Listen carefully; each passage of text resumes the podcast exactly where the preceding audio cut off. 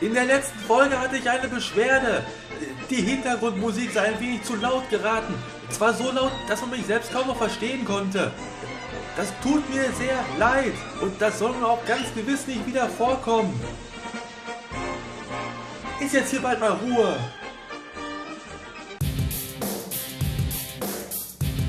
Dübels Geistesblitz.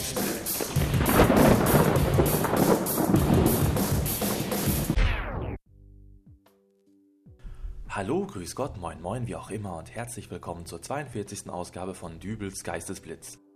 So, ich hoffe, diesmal ist die Musik ein wenig leiser. Ich gebe es ja zu, das letzte Mal ist mir da der Lautstärkeregler ein wenig ausgerutscht.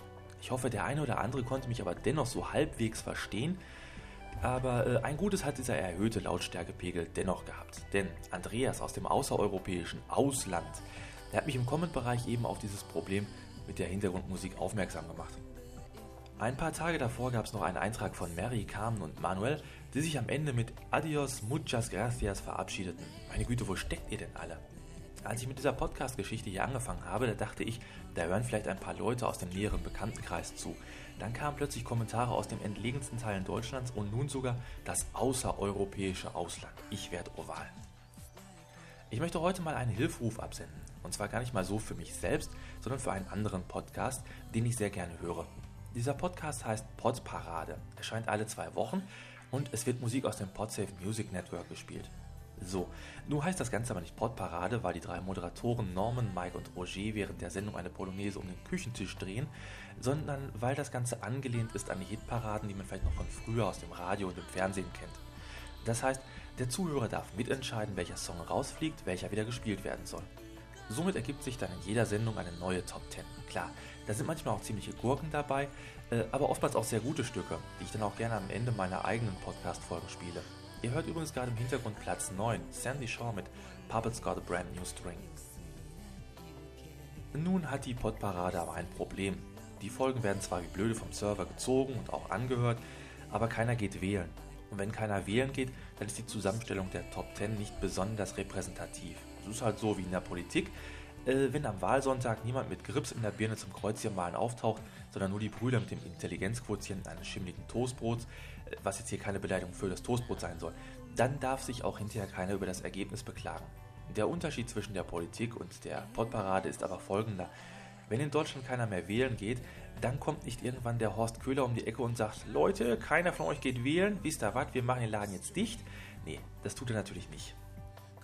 Der Mike von der Podparade hat aber in der letzten 54. Folge nun so etwas anklingen lassen. Wenn niemand mehr wählt, so stirbt das Projekt. Und ganz ehrlich, ich finde das sehr, sehr schade.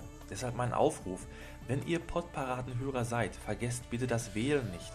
Das ist übrigens auch nochmal eine Erinnerung für mich selbst. Ich vergesse es ja auch gerne. Und falls ihr noch nie was von der Podparade gehört habt, dann ladet euch die aktuelle Folge auf den MP3-Player. Geht eine Stunde spazieren, hört euch das an. Auf jeden Fall eine sinnige Alternative zum Einheitsgedudel im Radio. So, und weil dieser Podcast heute hier ziemlich lang wird und mir die Kosten für den ganzen Kram über den Kopf wachsen, habe ich mich jetzt auch mal dazu entschlossen, Werbung im Podcast zu machen. Werbung Nie rufst du mal an.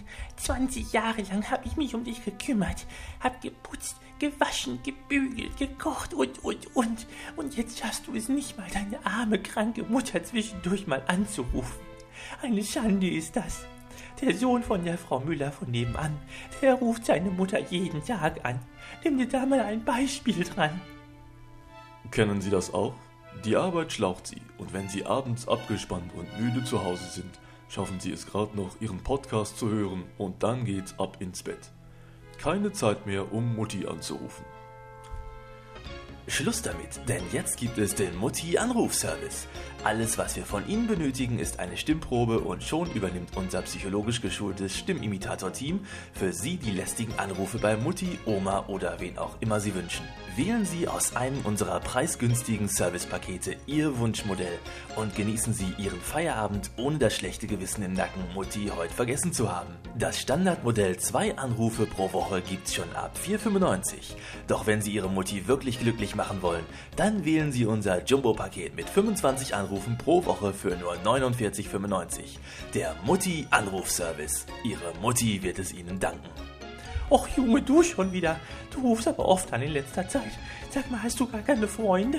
Außerdem läuft gerade der Musikantenstadel. Ich habe jetzt keine Zeit für dich. Tschüss. Und weil das ja jetzt noch nicht genug Werbung war, kommt jetzt noch mein Lobgesang auf Starbucks. Denn letztens in Berlin, da war ich zum ersten Mal in einem Kaffeehaus dieser Kette. Ich empfehle den Banana Java Chip Frappuccino Blended Coffee. Super lecker, super langer Name, aber leider mit einem Nachteil verbunden, denn in meiner Heimatstadt, da gibt es keinen Starbucks. Dafür habe ich gerade auf der offiziellen Seite gelesen, dass in Berlin soeben die ca. 576. Filiale eröffnet hat. Das kann doch irgendwie nicht sein, oder? Naja, jedenfalls ist Starbucks mal wieder einer dieser Läden, die einen, obwohl dort eigentlich nur Kaffee verkauft wird, mit der Auswahl schier erschlagen. So, Hubert, komm. Das ist dieser hippe Laden, von dem unsere Nachbarin mir erzählt hat. Das soll so ein ganz tolles Kaffeehaus sein, wie in den USA. Das ist mir egal, ob das hier hip oder hopp ist. Ich will nur eine ordentliche Tasse Kaffee. Ja, du setzt dich da mal hin. So, da ist noch ein Tisch frei. Ja. Ich gebe dann mal eben die Bestellung an der Theke auf und dann komme ich zu dir rüber. Willkommen im Sturbock Kaffeehaus. Was darf's denn sein? Äh, wir hätten gerne zwei Kaffee. Kaffee? Tut mir leid, Kaffee ist aus. Aber Kleiner Witz. Nein, im Ernst.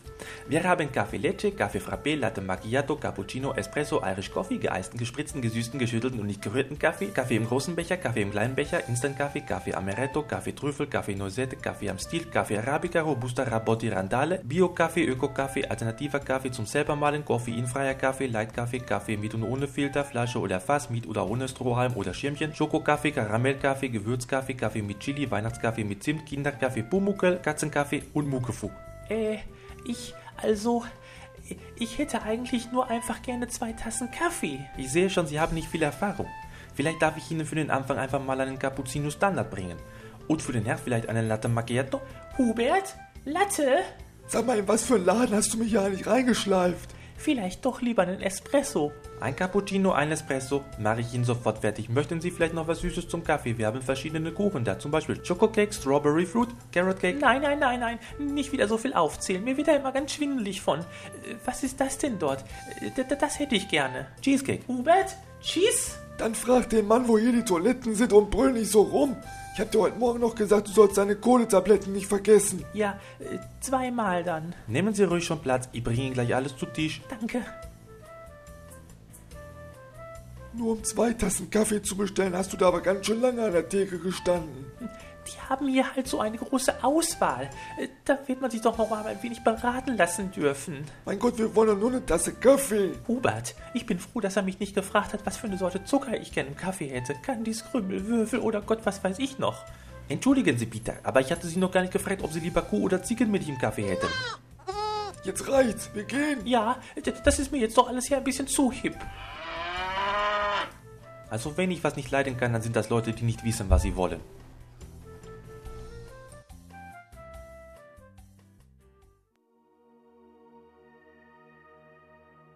So, ich setze hiermit nun mal ein Ultimatum. Wenn bis Ende 2007 kein Starbucks in Hamm eröffnet, dann, dann, äh, da überlege ich mir noch was. Kaffee ist ja auch so eine Droge. Okay, eine legale Droge, aber wenn man sich so manche Leute anschaut, also da gibt es ja Zeitgenossen, bei denen läuft morgens vor dem ersten Kaffee gar nichts. Und denen sieht man es dann auch dementsprechend an, wenn die morgens zur Arbeit kommen und zu Hause noch nicht dazu gekommen sind, sich ihren Koffeinschuss zu setzen. Von den Rauchern, die ganz stolz berichten, dass sie nur mit dem Rauchen aufgehört haben, dann auf die Frage, und wie lange bist du jetzt schon rauchfrei, antworten, drei Stunden.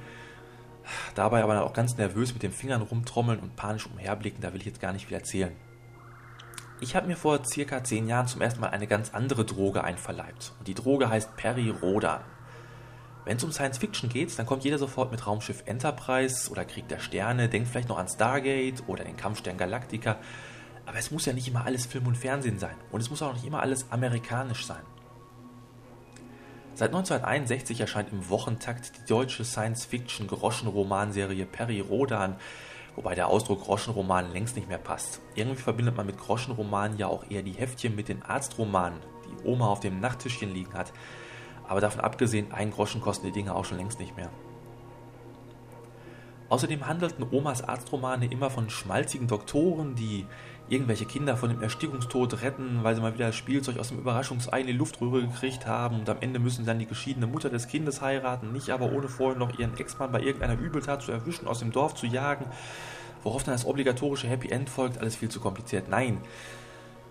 Mein erstes Heft, das war die Ausgabe 1900. Das war ein nettes Einstiegsheftchen von Perry Rodan mit Erläuterungen, wer wer ist und warum und wo und was und wie er herkommt und, und hast du nicht gesehen. Äh, denn man darf nicht vergessen, Perry Rodan, das hat eine mehr oder weniger durchgehende Handlung. In den 1899 Heften zuvor, da ist schon eine ganze Menge passiert. Der Flug zum Mond, Treffen mit den ersten Außerirdischen, dann der erste Kontakt zu Superintelligenzen, die Mutanten, die ersten Kriege mit anderen Rassen, also wenn man da jetzt die Superintelligenzen rausnimmt, dann könnte ein Peri-Rodan-Heft auch mit einer Folge GZSZ gleichzusetzen sein. Äh, okay, bevor, also ich, ich nehme es doch besser zurück. Also heute rede ich mich doch wieder um Kopf und Kragen. Naja, trotz der teilweise unaussprechlichen Namen der Aliens und der recht komplexen Handlung, in die man sich trotz der Einstiegshilfe erstmal reinarbeiten musste, da hatte mich das Ganze doch gepackt. Und ich kaufte von da an nicht nur die wöchentlich erscheinenden Hefte, sondern auch die Silberbände, in denen die Heftromane von Band 1 an in gebundener Buchform erschienen. Irgendwann nach circa zwei Jahren hatte ich dann aber die Nase voll von Perry Rodan. Schließlich gab es noch so viel anderes zu lesen. Außerdem war da eine Sache, die mich an der Serie gestört hatte. Und zwar gibt es da einen Autor in der Perry Rodan Schreiber-Crew, äh, dessen Romane sich wie ein Technikhandbuch lesen. Mir war das Lesen dieser Werke immer eine Qual, äh, wogegen in den Leserbriefen dieser Autor abgöttisch gelobt wurde. Jedenfalls war mir diese schwankende Qualität der Romane irgendwann zu blöde, ich kehrte der Heftchenserie den Rücken zu, aber so alle zwei Jahre zieht es mich dann doch wieder in die kleine Ecke in der Bahnhofsbuchhandlung, wo ich einfach mal so auf die Titelbildchen der neuen Ausgaben schaue. Und manchmal wandert so ein Heftchen dann auch mit und ich hänge dann so wieder sechs bis zwölf Monate drin in der Handlung. Das letzte Mal hatte ich sogar ein richtiges Abo. Und ich habe mich immer ganz fürchterlich aufgeregt, wenn das aktuelle Heft früher im Zeitungsregal lag als bei mir im Briefkasten. Aber irgendwann wurde das Abo auch wieder gekündigt, dann war die Welt wieder in Ordnung. Ja, Jetzt habe ich letzte Woche Ausgabe 2392 erspäht. Und ich bin wieder voll drin. Zwar ist der derzeitige Handlungsstrang auch äh, ziemlich am Ende, damit Ausgabe 2400 ein neuer Zyklus beginnt, aber äh, da fällt mir ein, hat jemand für euch nicht Interesse? 2400, das ist ja wieder ein idealer Punkt für Neueinsteiger. Macht auch garantiert nicht süchtig und selbst wenn, man kann jederzeit wieder aufhören. Für ein oder zwei Jahre zumindest. So, und nun die Musik am Ende der Folge.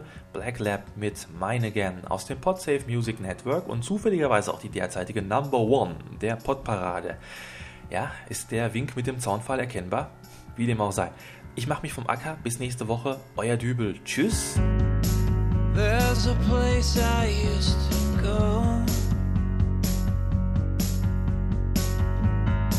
There's a world I used to